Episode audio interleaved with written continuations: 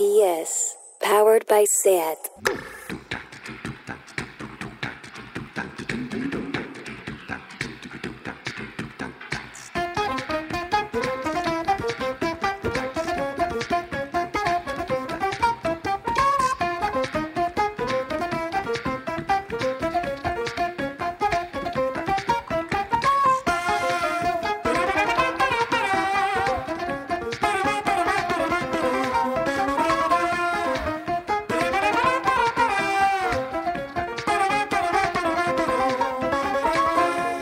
Bienvenidas a Tardeo. Hoy es un gran día. Por fin TMB ha habilitado el ticket electrónico. Se podrán comprar los billetes con el móvil. Adiós a las monedas, por fin.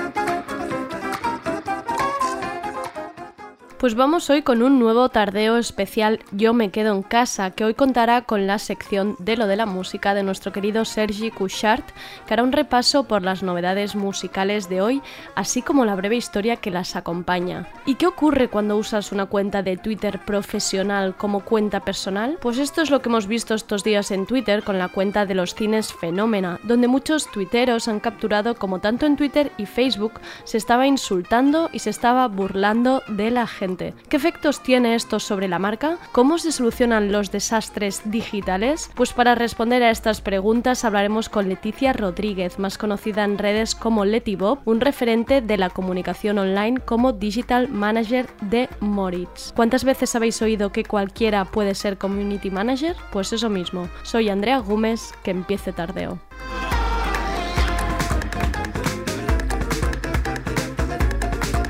Tardeo porque no se puede saber de todo.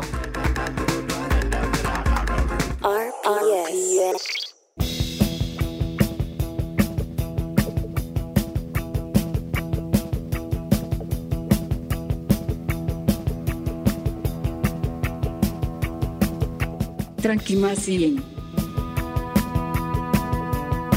Hoy este Tranquimacín me gustaría usarlo de plataforma para dar voz a otra persona, si estáis perdidas acerca de los cruces de opiniones sobre los derechos de las personas trans y la opinión del actual gobierno sobre ello, espero que esto os sirva de ayuda.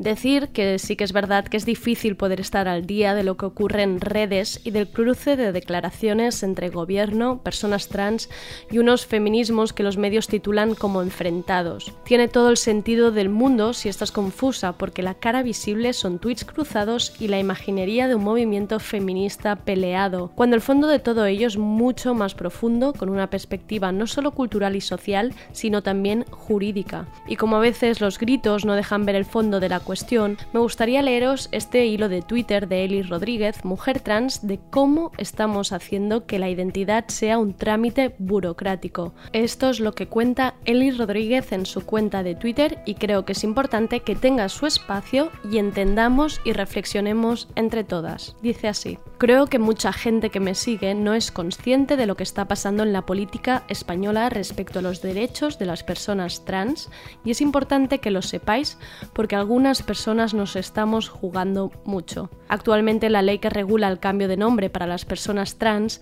es de 2007. No parece muy lejana, pero ya en su día se sacrificó mucho para conseguir pasar esa ley. Hoy en día en España, las personas trans seguimos teniendo que ser diagnosticadas con un trastorno mental esa ley requiere un diagnóstico de trastorno mental y requisito de hormonación sin alternativa que acaba en castración química. Todo eso para poder cambiarte el nombre y dos años de espera desde que te empiezan a medicar. Volvemos al presente. En el acuerdo de coalición firmado entre PSOE y Podemos se habla de que se va a aprobar una ley específica para proteger a las personas trans. Todo parecía sorprendentemente fácil. Estoy segura que no soy la única que se sorprendió de la poca pega que se puso. Esta sorpresa viene dada de que las personas trans sabemos que cierta parte del sector feminista del PSOE ha expresado abiertamente su transfobia durante años. Pero bueno, al menos esta legislatura se le había confiado a Podemos la parte relacionada con derechos LGTB y feminismo. Esta semana se filtró un comunicado firmado por Ábalos, Carmen Calvo y varias personas más en el que sin entrar mucho en el tema dicen que nosotras, las personas trans, somos una amenaza y que esa ley no puede ser ser aprobada. Por alguna razón hay gente que cree que esa ley se va a utilizar para que señores se libren de ser juzgados por crímenes machistas, por algo de que por arte de magia la gente se va a cambiar el nombre y género en el DNI para librarse como si la cosa funcionara de tal manera. Se ha pedido explicaciones por parte de todas las personas trans y esto ha resultado en un comunicado detestable y odioso reafirmando su posición, esta vez siendo tuiteada por la cuenta oficial del PSOE y confirmando la posición del partido. Y sigue contando Eli Rodríguez en su Twitter, he pasado mucho tiempo por médicos, psicólogos y psiquiatras que me han tratado como un despojo humano, como para que ahora vuelva a un partido, a hablar de hipotéticos y a intentar parar la posibilidad de conseguir que por una vez la legislación española nos trate como personas. Quiero dejar de ser considerada enferma, quiero que la sociedad me deje de considerar como tal y que por ello tenga que sufrir agresiones o insultos en la calle. Creo que las personas que han tenido contacto conmigo, como la única persona trans que conocen, han podido darse cuenta de que la concepción que tenían, que la sociedad les había inculcado, era sorprendentemente incorrecta, y es por eso que os pido que si os importa nuestra existencia, se lo hagáis saber a vuestros partidos políticos, porque esto va de nuestra vida y nuestra muerte. Y hasta aquí el tranquimacín de hoy, poco más queda añadir. Estamos hablando de un colectivo que solo pide ser tratado como personas. Estamos debatiendo sobre la vida de las personas. Reflexionemos.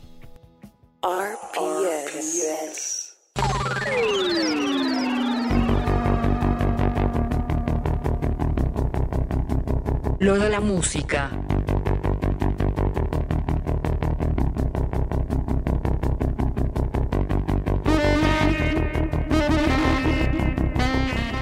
Hola Andrea y hola amigas que nos escucháis a diario y claro, hola Rob y David que os tengo al otro lado del cristal. Empezamos yéndonos hasta Atlanta con el colectivo de hip hop Spillage Village sobre el que luego entraré en detalles porque son un montón de gente. Esto es End of Days.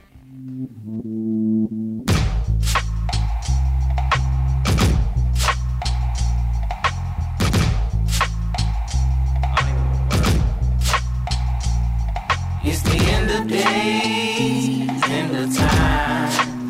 My oh my, in a blaze, you can't hide. Why oh why are the kids afraid? Mama cries. God packed his bags and said bye bye. God packed her bags and said bye bye. Why why why? Before it's all said and done, I'ma spend this money. Before it's all said and done, I'ma fuck these hoes. And I ain't pulling out shit but the chopper though. I end the week like Domingo and Sabado. No petty shit when you can see it's bigger problems, bro. But I'm a nigga, I kill you, you know how it go. Nonchalant on most occasions, apocalypse no different. It take a lot to phase them, take even more to kill them. I watch but I don't listen. A ox, I'm pulling wagons. My mama birthed a nigga with the spirit of a dragon. On the last day of the calendar, I live like a assassin. I'ma pray before we go down with the planet. Drink some, smoke some, fuck some. Young, young. Before it's all done, tell one you love one. Drink some, smoke some, fuck some. Before it's all done, tell one you love Uh, one. when I make it to the heavens, what's the code? Do I call the phone? Security at the gate, no plus one. Come all alone, all alone to race of life. I took a jog along along the coast. I'm trying to cope. I raise a toast and we consulted with the most high. Told me watch my back, front, both sides. Hit a few baddies you never smashed, for y'all both die. Let the smoke rise. Take the bodies to the crypts, and when the poor people run out of food, they can eat the rich. Plead the fifth. Drop one. Zombies on the block. See, I come with the shot like.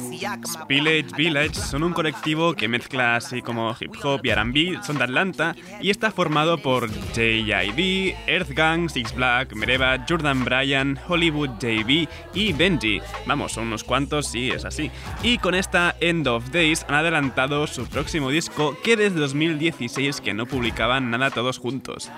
Y de Atlanta, pues nos vamos a Jamaica con Chronix, que sigue adelantando su próximo disco que saldrá a finales de año. Esto es Same Prayer en colaboración con Kabaka Pyramid.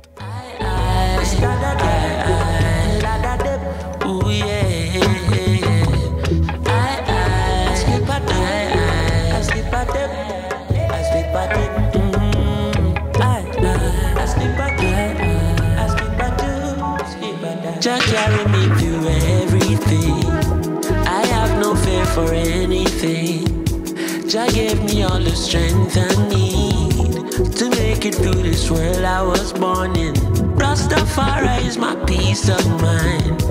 Just thank you for your loving kindness. For every drop of air I breathe. And for waking me up this morning. And when I'm trotting in the streets today. Judge, I never leave my side. And every day the same prayer I say. And I'm saying it to one more time. Yeah, trotting in the streets I pray. Judge, I beg you, please, never left I and I. Oh, never leave I and I.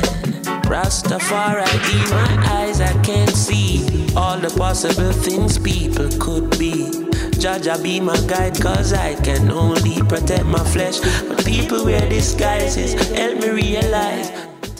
De la Splash será el tercer larga duración del jamaicano Chronix con dos X finales y ahora mismo es una de las voces más interesantes dentro de- del nuevo reggae que se hace en la isla. Lo escuchamos el año pasado colaborando con The Free Nationals y Same Prayer es el segundo adelanto que tenemos de De la Splash. Y RMR han sacado su disco debut después de convertirse en todo un fenómeno viral con su primer single Rascal a principios de año. Esto es Welfare junto a West Side Gun.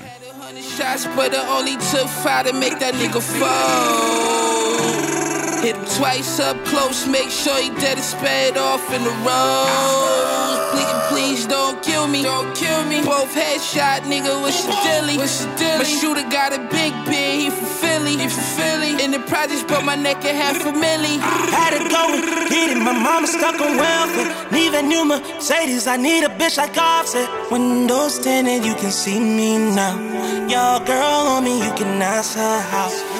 Condo in the city, I moved up off the trap spot. Who gets familiar? Yante, nigga, these is diamonds. Money tall just like the alpha top. Too much flexing, I cannot slow down.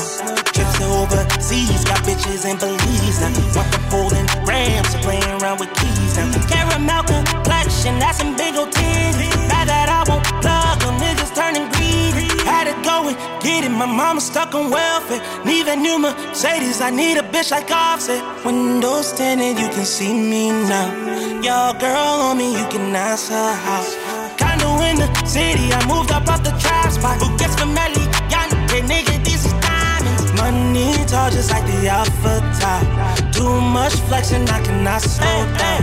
Adios, come on. Life that came with a struggle and kept it to myself and promised that a nigga always win. I know they De viralizarse con Rascal, la sacaron tema con Future y Lil Baby, Aremar han conseguido lo que pocos en tan solo medio año y el viernes se publicó su disco debut, Back Drilling is a Lost Art.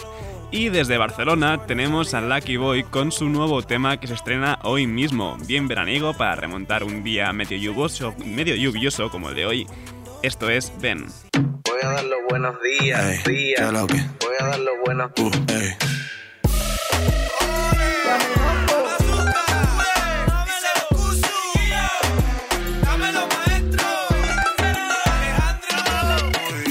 Nos pegaba el sol en el amanecer. No sabe de mí, me quiere conocer. Si tengo la bolsa, quiere que le dé. Ella juega sucio, pero yo también. Ya me quité, de tu vicio me quité. Yo no tengo nada, pero quiere que le dé. Ya me quité, de tu vicio me quité.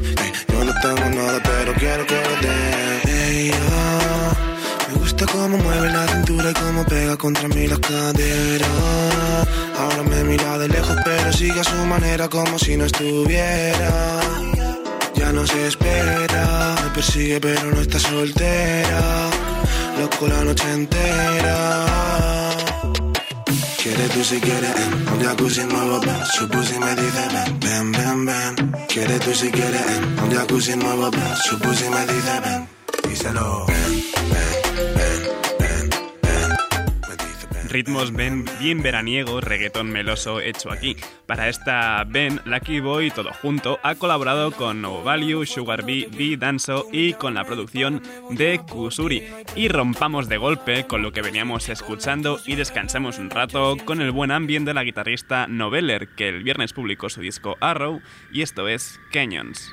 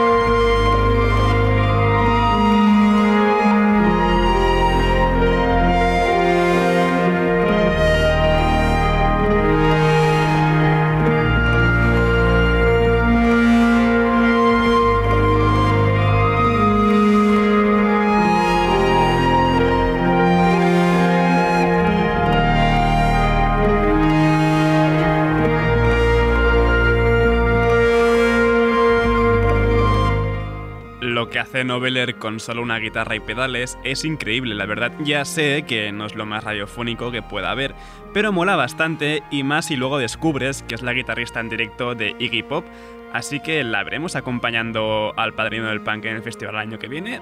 Espero que sí. Y ya sabéis las ganas que tenía de escuchar este disco que viene ahora, que además se retrasó su publicación bastante. Hablo de Bill to Spill tocando temas de Daniel Johnston, y esto es Honey, I Sure Miss You. Sure.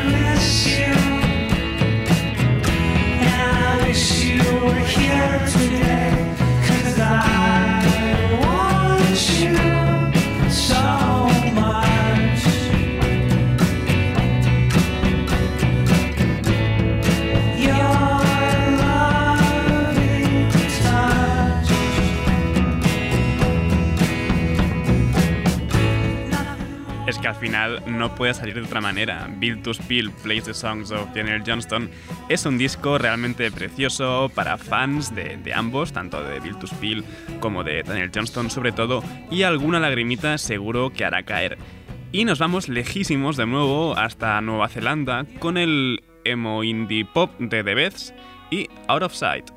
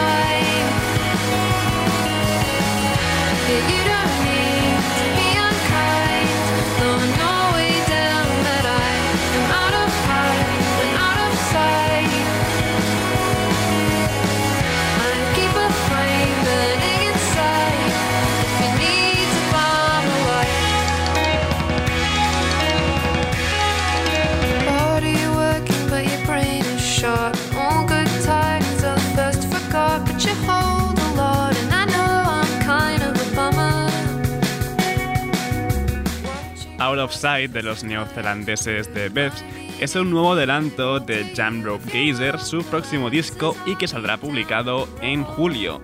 Y esto que viene ahora sí que es más emo, de hecho es emo puro que de Beths, pero nos pillan bastante más, más cercanos que, que de Beths. Son de aquí, son Ultimate Frisbee que publicaron su EP debut el viernes y esto es Trillaki.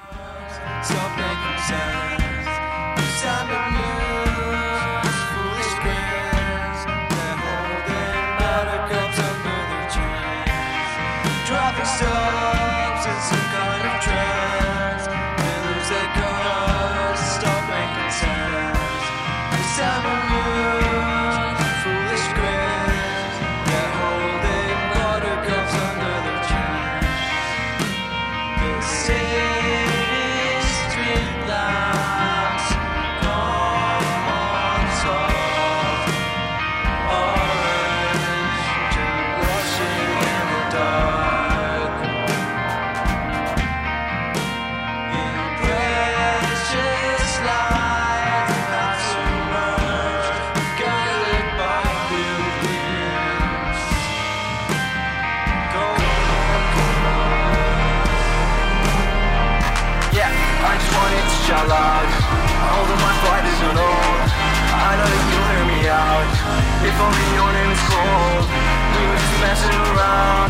Now our lives are controlled.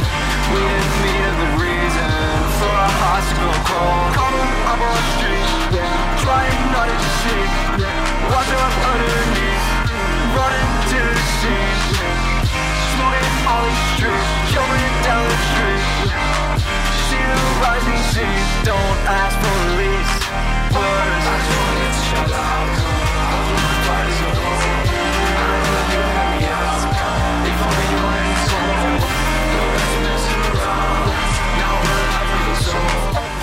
La verdad es que aquí en Cataluña tenemos una escena emo post-hardcore que da gusto ahora mismo. Tenemos a Yakuna, a Tano, Lareu Escampa y los últimos en añadirse son Ultimate Frisbee con su EP debut Raise Me, donde no solo tocan el emo más clásico, sino, como estamos escuchando, se atreven con toques más electrónicos en esta que escuchamos Teriyaki.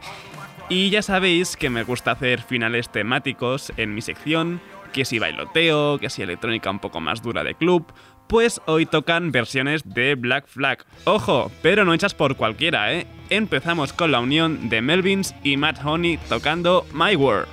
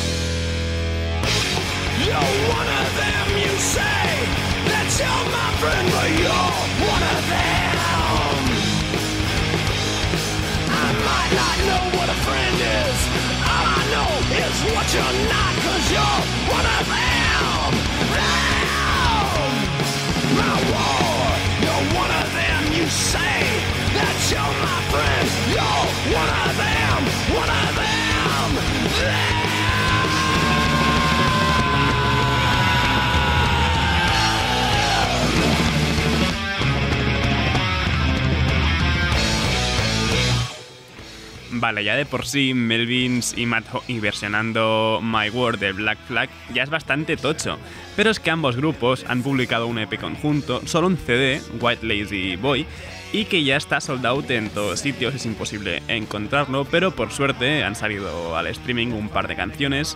Está My War y creo que también hay por allí una versión de Neil Young.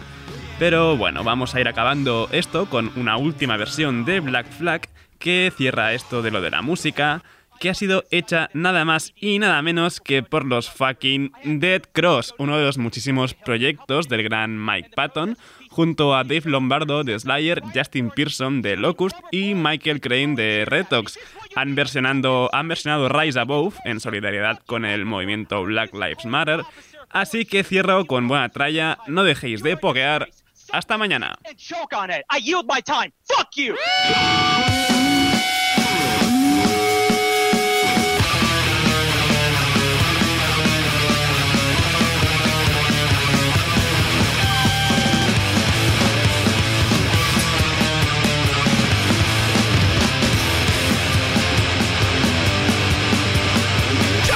I'm trying to control.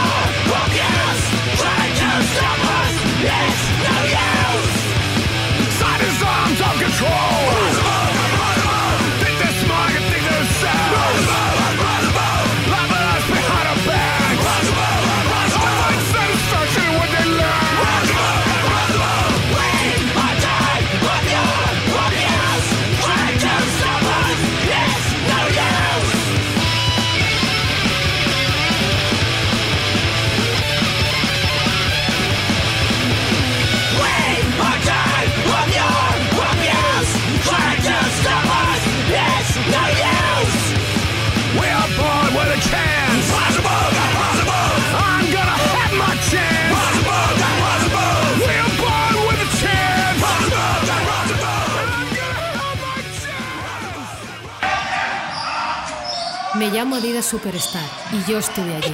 Estuve en las canchas de baloncesto en Estados Unidos en los 70. Me convertí en la zapa favorita en la NBA. ¿Os acordáis de los ganchos de Karim Abdul-Jabbar? Yo sí, estuve allí.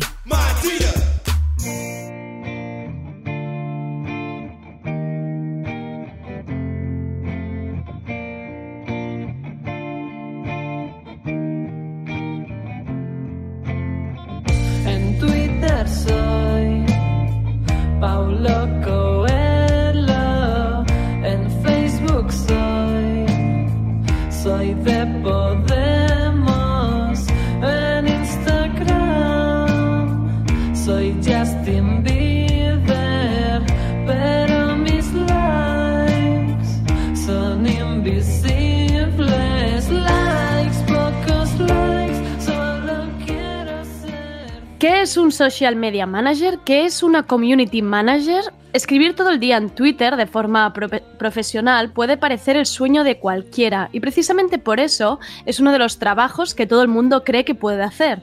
Casi como los cuadros de Joan Miró. ¿Cuántas veces alguien delante de uno de sus cuadros habrá dicho mi nieto de cuatro años puede hacer algo igual?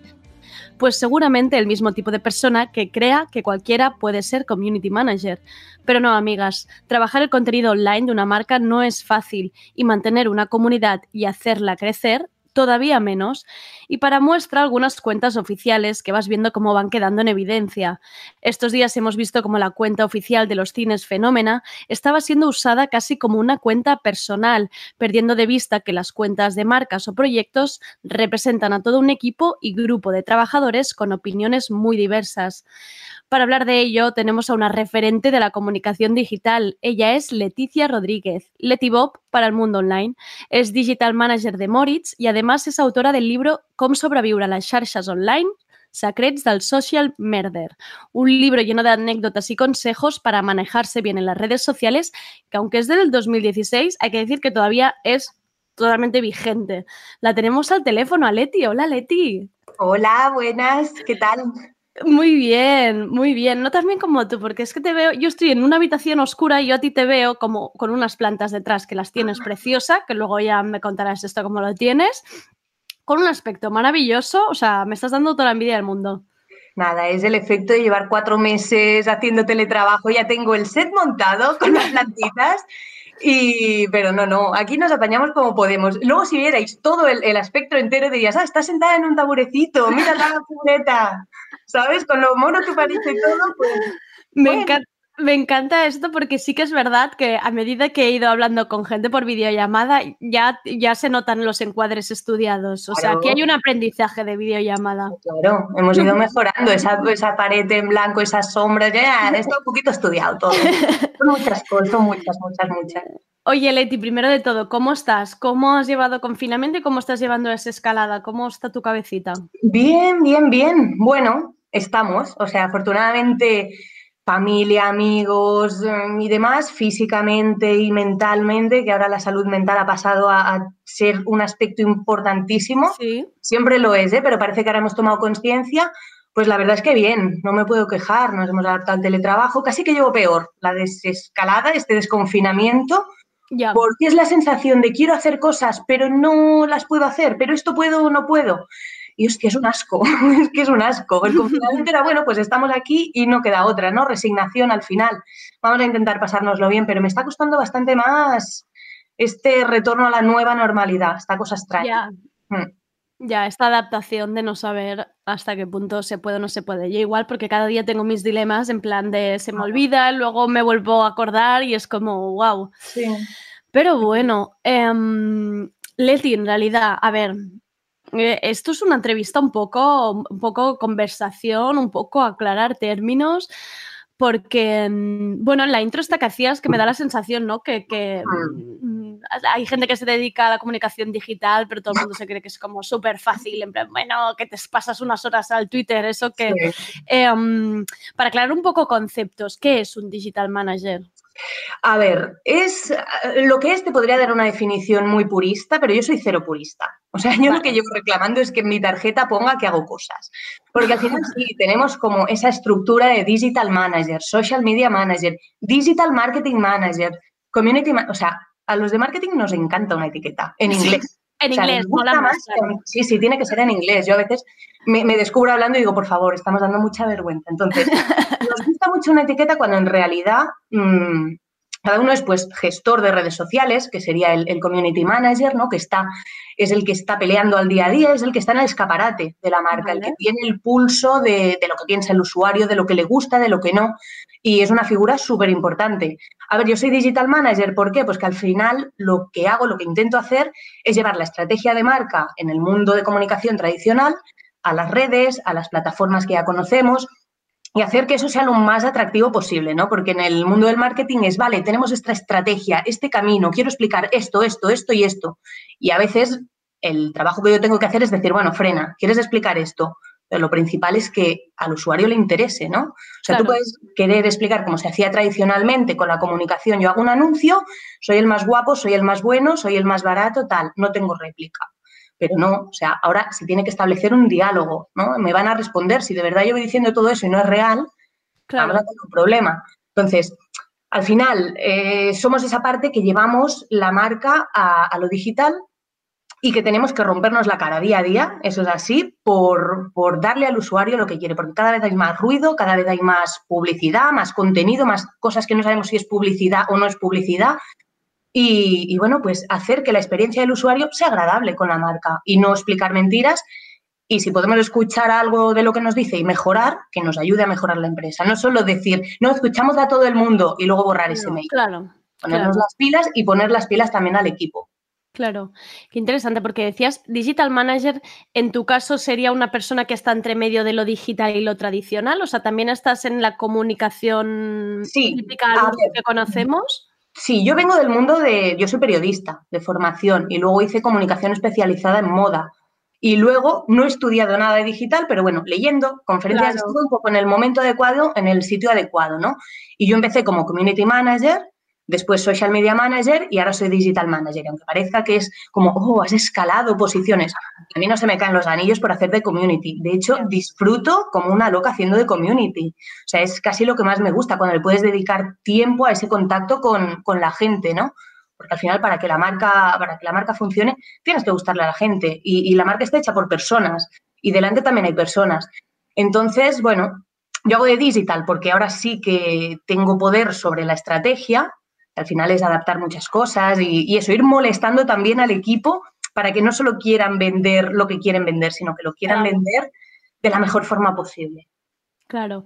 Y puede ser también que un poco la confusión que haya tanto en marcas como en proyectos que se, se, este, se tenga como más en cuenta esta idea de vender o informar o, o- o contar el claim que yo quiera contar Sí. sin tener en cuenta que, por ejemplo, hay una parte muy importante que es la, como la atención ¿no? al cliente, Claro. casi como ese contacto, lo que tú decías, de, Hmm. de estar ahí en contacto con el cliente potencial o cliente que ya tienes. Claro, ahí es lo que yo llamo las, las clientadas, ¿no? Quiero que en Instagram me salga el logo muy grande, que se vea la botella de Moritz y que además tal, dices, hostia, estás creando algo artificial. Estás en Instagram, mira el tipo de imágenes que comparte la gente, mira lo que, lo que le gusta a la gente y haz eso. O sea, no, no quieras imponer tú tus ideas, ¿no? Porque eso sí, somos todos los que hemos hecho publi, cosas así. Es como, venga, eh, producto, un logo, tal. Y yo, lo contrario, muchas veces digo, ponme el logo más pequeño o incluso quítame el logo porque ahí no lo veo. A ver, claro, si el objetivo es vender, ya tienes que, que tener otra estrategia, ¿no? Lo importante es definir siempre qué quieres, qué le pides a esa publicación de Instagram. Si quieres vender, bueno, ya te las buscas para hacer un call to action y llevar al usuario hacia el e-commerce.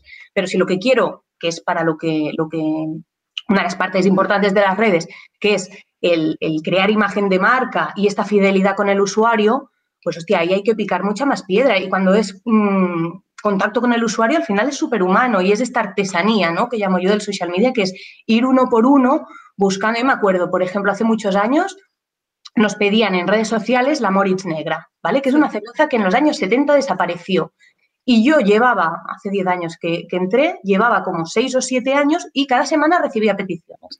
Vale, hace dos años decidimos sacar esta birra y yo qué digo, pues manualmente voy a buscar a todos los usuarios que llevan desde 2010 pidiéndomela. Claro, algunos ya ni estaban en Twitter. Ya, ya, ya, ya, ya. Y uno por uno fui haciendo el mensaje a medida diciendo, oye, hemos tardado ocho años, pero creemos que te puede interesar. ¿sabes? Qué bueno. Bueno, eso, ¿es vender? ¿No es vender? Bueno, es realmente demostrar que estás interesado en, el, en, en la persona que tienes al otro lado. Claro, es que me lo estoy imaginando casi como igual que en una tiendina de barrio em, se agradece esta comunicación como más personalizada, ¿no? Y que te reconozcan por el nombre y saludar a las vecinas al final cuando se crea una comunidad online. Estás, Claro. estás replicando un poco, ¿no? La misma. Claro. Sí, y tienes, tienes que, que tener en cuenta quién tienes al otro lado y localizados. Yo tengo localizados a las personas que realmente, mm, en el momento en que entra un trolete o alguien que quiere molestarte, salen y en serio, es que se, no hace falta que tú digas nada, se pelean ellos por ti. Y gente que se moviliza, y con esa gente, lo siento mucho, pero tenemos que ser amables, tenemos que, se convierten en nuestros VIPs. A mí odio el concepto VIP, pero un VIP no es el que paga más por algo, un VIP es el que realmente está ahí y el que en momentos críticos demuestra que, que le sigues gustando. Claro. Entonces, eso es, Claro. es mucho más difícil que tener unas analytics y decir, mira, estos son los que más interactúan, venga. Pero bueno, es, para mí es mucho, más, es mucho más eficiente a largo plazo. Em, además, ahora cuando miras, cuando miras, por ejemplo, la comunicación de Moritz, cómo la habéis hecho, yo creo que vues- vuestro tipo de comunicación es muy característica, con un estilo muy concreto, que sería incluso fácil de reconocer si no viéramos el logo o la marca. Em, ¿Cómo ha sido el camino? Porque imagino que ahora, ahora si entrara alguien a trabajar, pues mira, ya están como, el camino ya está como pisado, ¿no? Pero me imagino que los inicios, abrirse camino, generar esta comunidad, esto es difícil, ¿no? Ha sido, ha sido difícil, no, porque ha sido muy divertido. Yo tuve la suerte de coger la marca en 2000, a principios, finales de 2010. Claro, allí el, el social media era muy diferente, no estaba tan profesionalizado, iba más de esto, ¿no? De hacer acciones notorias que, que viralizaran y que funcionaran, pero porque en el fondo lo que estabas haciendo era construir marca, era darle unos valores, ¿no? Yo siempre digo que al final lo que quiero es que cuando alguien piense en Moritz, que piense en una persona, o que piense en varias personas, o que vea algo y diga, hostia, esto es muy Moritz, ¿vale? Porque entonces lo que estás haciendo no es el ejercicio de vender. Vender ya, ven- ya vendrá. Somos una empresa y, lógicamente, tenemos que, tenemos que vender. Pero vamos a hacer una marca fuerte y reconocible y diferenciada, porque al final... Yo ahora estos días con el COVID, por ejemplo, he puesto la tele, digo, muy bien, todos los anuncios de puta madre, pero es que podrían ser de cualquier marca. Sí. cambias el logo y puede ser cualquiera. Cambia. Mm. Claro, pues entonces, para nosotros el principio fue eso, esa, ese degoteo poco a poco y también que se le ha dado importancia a, a lo que es el- el- las redes sociales, ¿no? Porque a veces eh, sí, son muy importantes para nosotros, pero no respondes, no creas contenido ad hoc para ello. Entonces, ha sido una, una labor, yo siempre lo comparo con una gota de agua y una gota de aceite, ¿no? Tú puedes hacer un anuncio, un campañote, invertir mucha pasta y tienes una gota de agua que al momento se ve, pero a la larga desaparece. En cambio, lo que hacemos nosotros o lo que intentamos hacer es, igual va más lento, igual, pero queda, ¿no? Se ve visible y cuesta más que se marche, meternos en, en la cabeza del público que nos guste, porque también es arriesgado, no vas a satisfacer a todo el mundo, ¿no? Entonces, bueno, renunciamos a una parte para tener muy claro quién somos. Claro. Em, me, me han venido ya dos cosas em, co- con, lo que contabas. Una de ellas es cuántas veces debes haberte oído em, em, queremos algo viral, haznos algo viral, ¿no? Esta, Ese, esta cosa. es enorme. Es un viral, pero, pero vamos a ver. Y yo quiero un unicornio que me lleve al trabajo cada mañana en vez de mi bici, pero no, no va así. A ver, sí que hay gente especializada y muy, muy buena haciendo virals, pero hay que tener presupuesto para crear el contenido y para difundirlo. Y luego hay esa parte de magia, de, Claro, de- al usuario. sabes. Claro, que es impredecible. Igual, yo creo que la mejor manera de fracasar es intentar hacer algo viral y, y con pocos recursos, ¿no? Que a veces cosas con pocos recursos tienen gran recorrido. Pero es, es una frase muy de cuñado. y lo, lo sorprendente es que en muchos casos, no, a mí, al principio me lo decían de vez en cuando, pero bueno, por suerte he tenido jefes súper razonables y, y cuando le argumentas las cosas mm, lo entienden y, y te escuchan y lo comprenden, ¿no? Pero compa- compañeros, ¿y ¿cómo le digo que esto no puede viralizar? O sea, que, que esto no pasa así, ¿no? Entonces, bueno, es sentido común al final. También me ha hecho gracia una de las cosas que has dicho, que parece una tontería, pero realmente creo que les ha fallado a muchas marcas y proyectos, que es no solo darle la importancia a lo digital, sino incluso crear departamentos y, y- y- y que sean un pilar básico, ¿no? Porque mm, igual que te decía que cualquiera se cree que puede ser community manager, también había esta idea en la empresa que, que uno de vosotros haga tweets, ¿no? No, Esta mi cosa- primo, Sí, el primo exacto. de Roche que está siempre en Facebook, que está enganchado el tío, entonces, bueno, a ver si puede, lo metéis aquí, le dais, ponéis una silla en ordenador y que, y que empiece a hacer. Claro, tía, esto no va así. Yo no me atrevería a bajar al departamento de finanzas y decir, oye, pues mira, que estoy con la calculadora y creo que me molan los números. Es un poco de Excel. Claro, vamos a hacer algo, ¿no? Entonces es no. O sea, hoy en día hay formación. Yo te digo, yo no he hecho ningún curso, yo solo he ido leyendo y he ido a, a conferencias. También he, he renegado mucho de lo que se hacía en determinadas épocas, ¿eh? Las épocas estas de los gurús y tal, yo siempre era como, ¿qué?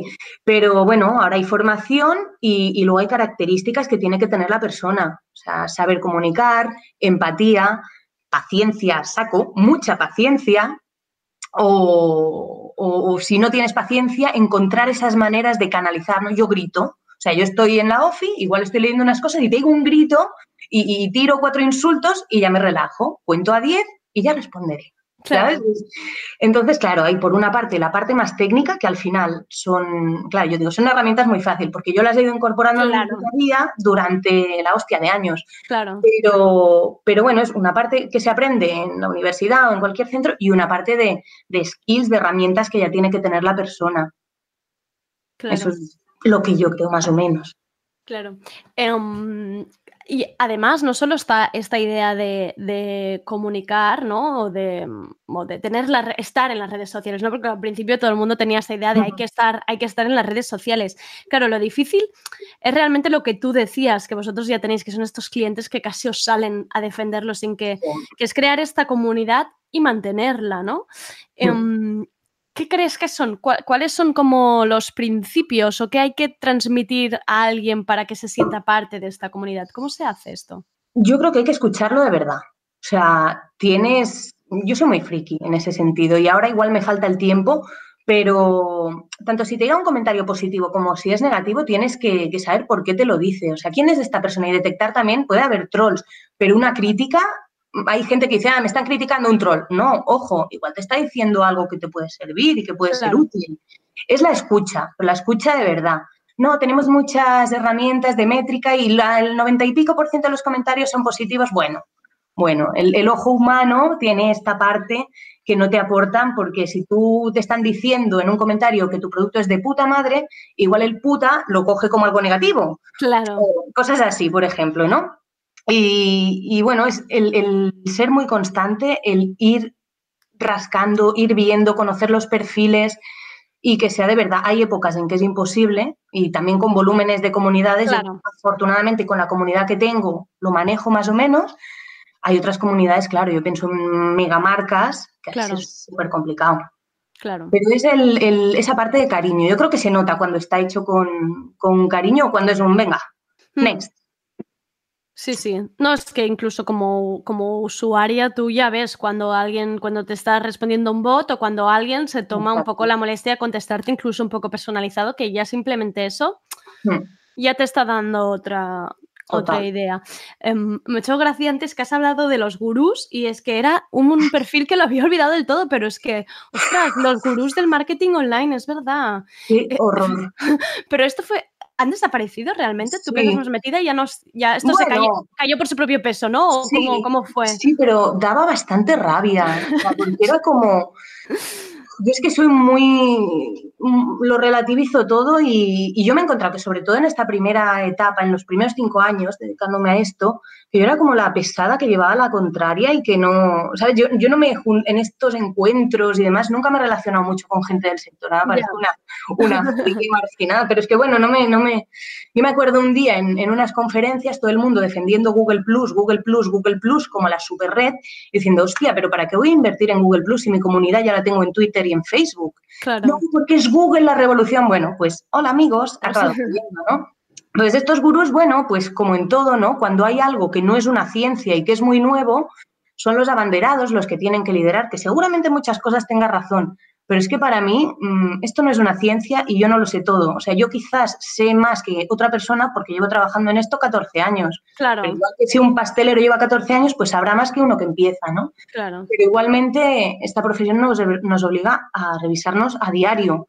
Yo puedo hacer un plan anual, pero siempre digo, ojo, que si aquí el señor Mark Zuckerberg se le ocurre en marzo decirme que me va a cortar el alcance de mis publicaciones, voy a tener que hacer alguna, algún ajuste, ¿no? Entonces, no hay verdades. O sea, ahora mismo, lo que decías antes, no hay que estar en redes y además hay que estar en todas las redes. Yo me acuerdo un Excel que era como, Dios mío, ¿y ahora qué? Pues te quedas con las redes que utiliza la gente. No tiene sentido estar en todos lados si tampoco puedes nutrirlo ni darle la atención que tiene que tener. Y si a- incluso a veces si no está tu público, ¿no? Porque esta cosa Claro. de, de, bueno, Claro. ahora TikTok, bueno, pues Ah, esto, esto ha sido reciente. Esto- sí, si no están, si tu público no son adolescentes ahora mismo, pues no sé, quizá tampoco, quizá hay que pensárselo dos veces, ¿no?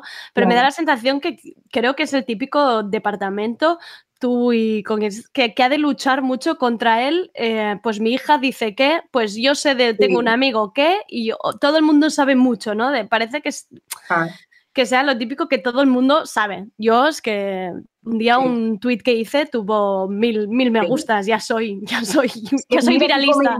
mira qué comentario han dejado aquí, me ha dicho mi prima, mira lo que hace la otra marca, Claro. qué tal y qué cual, vale, pero yo no quiero, no quiero copiarlo.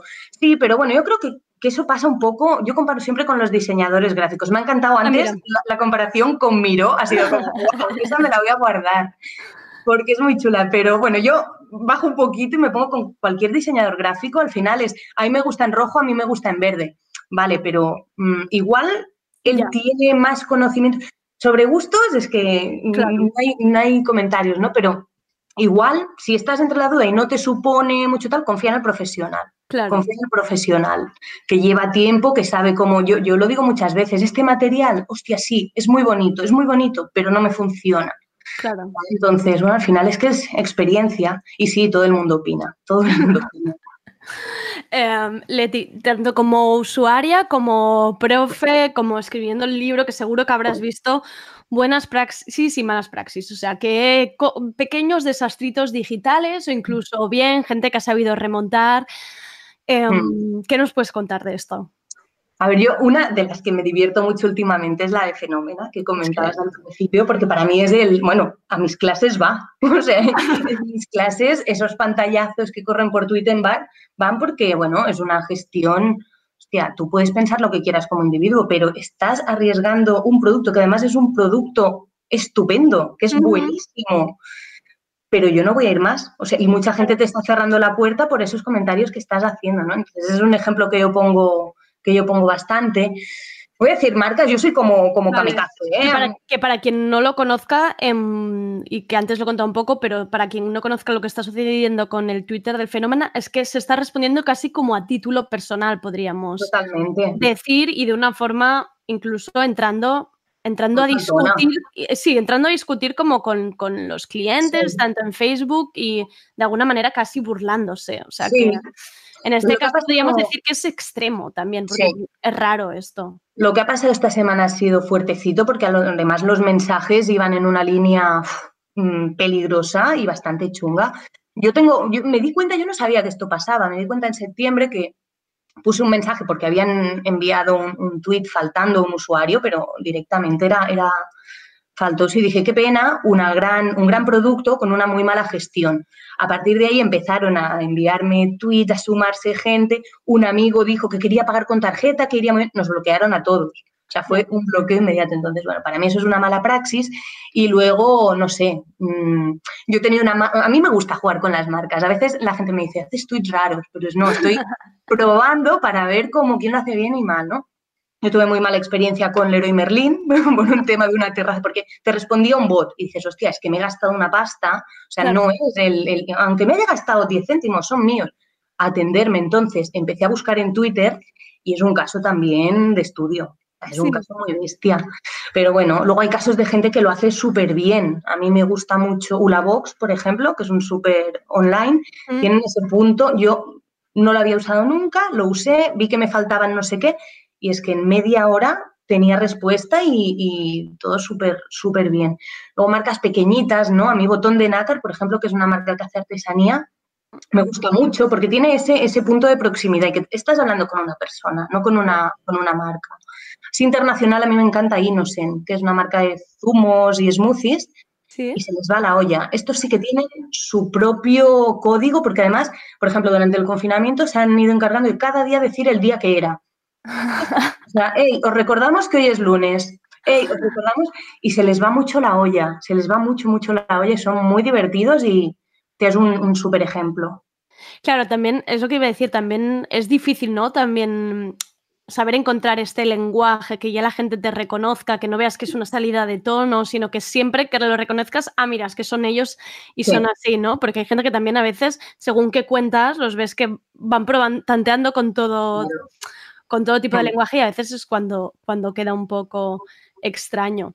Mm. Cla- Claro, la pregunta con esto que luego surgiría es que mm, también se le ha empezado a dar importancia. Yo creo que ahora ya hay como un, un poco más de respeto al departamento digital, incluso el trabajo del que está allí tecleando tweets, el community manager raso, porque un mal tweet, una salida de tono, una captura hecha de algún tweet aunque luego se borre, hay veces que no hay vuelta atrás y, y si es que es como en plan, vale, el valor de la marca acaba de caer sí, en sí. picado. No, no, a mí me molesta mucho cuando la gente menosprecia o se ríe de la figura del community manager, porque el community manager está en un escaparate, en el escaparate más rápido y más directo entre el usuario y la marca. O sea, ¿cómo te vas a reír de una persona que al final está ahí rompiéndose la cara porque tiene que aguantar muchas cosas, intentar sobresalir cuando hay mucho ruido? Y, es que a mí me gusta mucho este marketing de piel, ¿no? De, de- los números sí están ahí, pero los números mm, no puedes, no puedes hacer muchas cosas, son así y tienen una lectura. Pero la parte cualitativa, la parte de alguien que, que le hace reír al que está aquí ahora, parece como muy romántico y muy pedante, ¿no? Pero hacerle sentir algo al, usuario, que se enamore un poco de tu marca, ya te digo, cuando, cuando cumple y cuando es de su interés, ¿no? Porque hay gente a la que jamás le gustarás. Pero no sé, igual es una idea muy friki, muy romántica, pero es que es una figura importantísima y es el que puede comprobar de manera más rápida si algo va a funcionar o no. O sea, tú si haces, tienes que hacer un anuncio, mm, meterlo en tele, además que es muchísima pasta, en tele o en radio o en una revista, todo eso es un ciclo súper rápido y luego valorar qué efectividad ha tenido. El community publica y yo te diría que en las tres primeras horas ya tiene una idea de si eso va a gustar y va a funcionar o si no. Entonces, para mí a mí me molesta mucho cuando se menosprecia, ah, el community. No, tío, es súper importante. Y un buen community, joder, desatranques Jaén, una empresa que se dedica a sacar mierda. O sea, es, es tan sencillo como esto. Y es una love brand, es una marca que la gente se está comprando camisetas con su camión. O sea, pues ese community manager, ole, es un 10 para mí. Claro. Em, los, los, las caídas estas en picado de una mala captura, de un error, de un... ¿Esto hay manera de limpiar? O sea, de limpiar la marca. ¿Hay, ¿hay posibilidad de remontar después de un bache así? Es, es complicado, es complicado. A ver, se puede hacer, pero yo creo que al final un ejercicio de, de humildad y de honestidad. Somos personas, todos podemos meter la pata. ¿eh? Me viene a la memoria, yo una vez la cagué bastante, o sea, no fue nada de salida de tono, pero la cagué a lo grande, que yo pensaba que mi carrera había llegado hasta ahí. Resumo porque es muy rápido. Hacíamos un, un- un regalo directo de mil zapatillas Múnich Vale. si el Barça pasaba a la final de no sé qué, no sé cuánto. Tenía que marcarle cuatro goles al Bayern de Múnich. Ok. Todo esto iba vinculado a un evento. Abro el registro, se apuntan 5.000 personas, saco el listado, le envío a los 1.000 primeros y les digo, felicidades, si el Barça pas- pasa a la final, tienes tus bambas. Ok, cojonudo. ¿Qué pasa? Empiezo a recibir mensajes el día del partido diciendo, hostia, a mi novia que se registró ayer le has enviado el mensaje y a mí que me registré hace una semana, no. ¿Cómo puede ser? Yo he sido antes, iba por orden de, de inscripción. Total, al principio digo, nada, esto es algún friki que quiere también el premio, no lo tiene, tal. Pero esos mensajes se van multiplicando. Entonces ya era festivo además.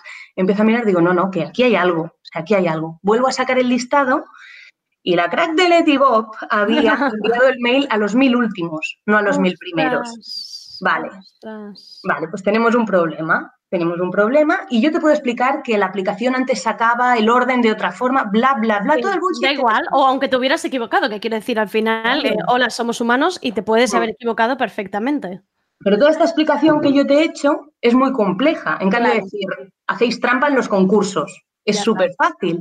Entonces, ¿qué hice? Bueno, pues, hey, llamé a mi jefe, le dije, me he equivocado, la he cagado, se lo voy a rezar porque el Barça no pase a la final, pero ¿qué hacemos? Y me dijo, bueno, tira y si pasa, les damos bambas a todos. Era muy improbable, eran cuatro goles, ta, ta, ta. yo de Vale. fútbol no entiendo nada, pero ese día era del Bayern a muerte.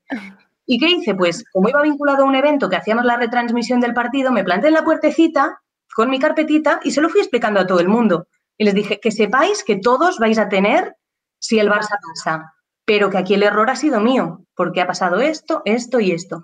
Y ahí pasamos de ser la marca que hacía trampa siempre, igual habíamos hecho 300 concursos, pero habíamos pasado de ser la marca que siempre hacéis trampa, sois unos fulleros, ta.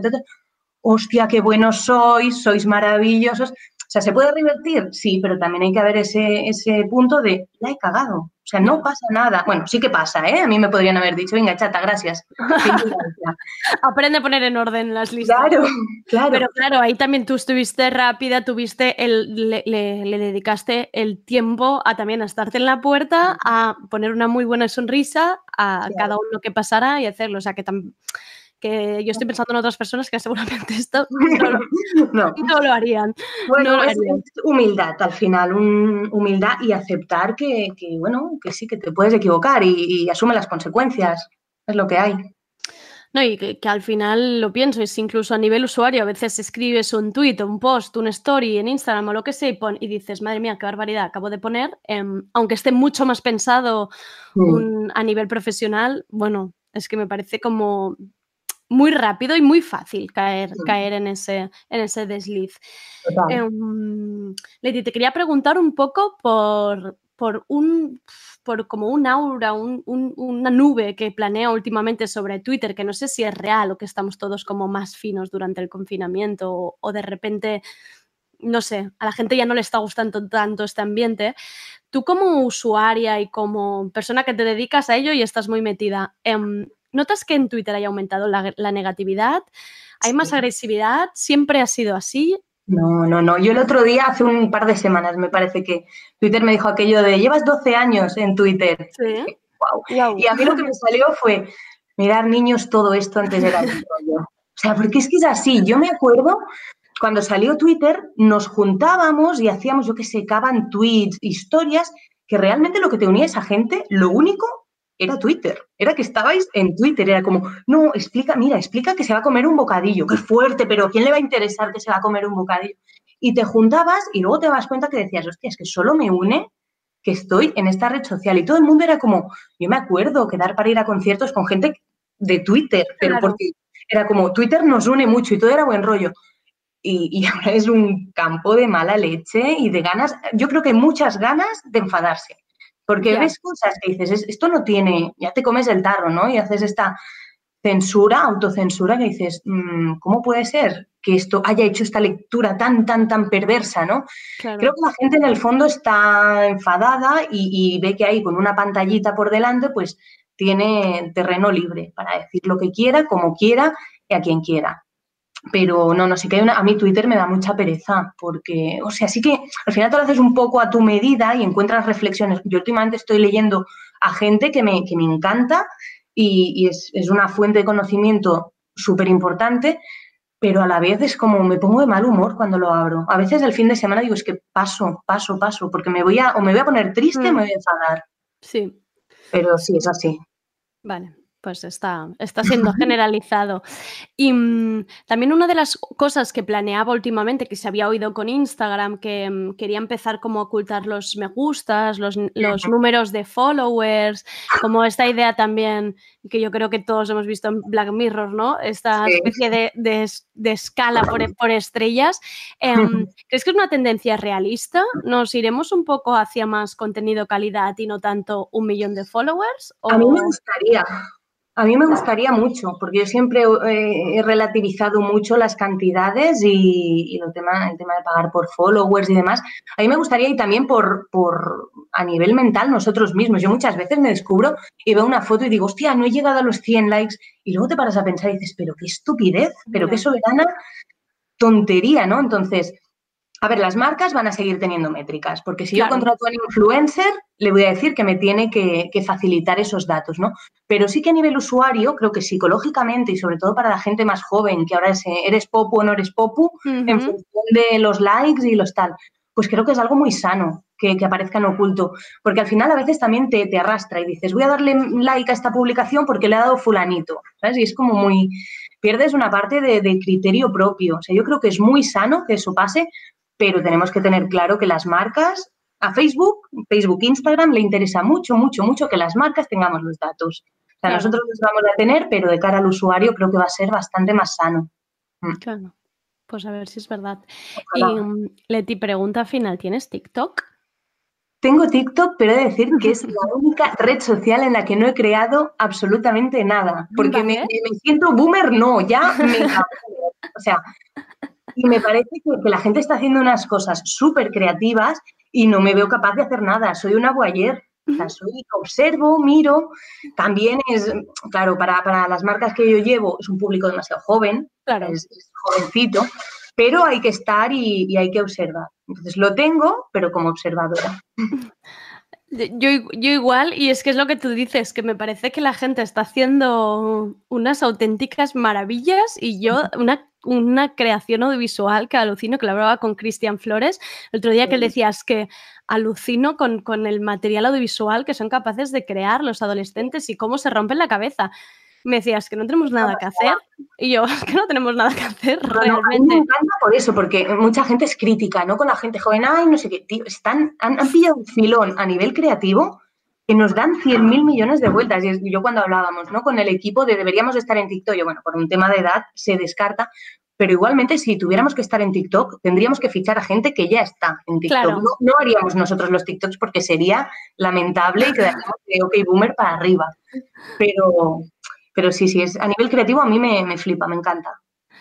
Qué maravilla. Pues Leti, muchísimas gracias por este repaso que nos has hecho por la comunicación digital, contenido digital, por crear comunidades. Creo que aunque parezca obvio, todavía hay que repetir bastante este mensaje, porque yo todavía me he oído esto de, bueno, esto lo puede hacer cualquiera. Y muchísimas gracias por tus consejos. Gracias a ti, un gustazo, ya sabes que yo fan de tardeo.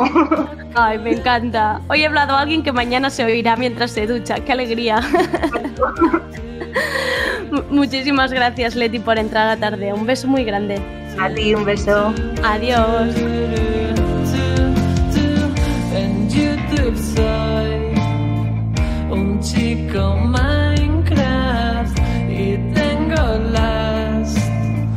pero funciona mal.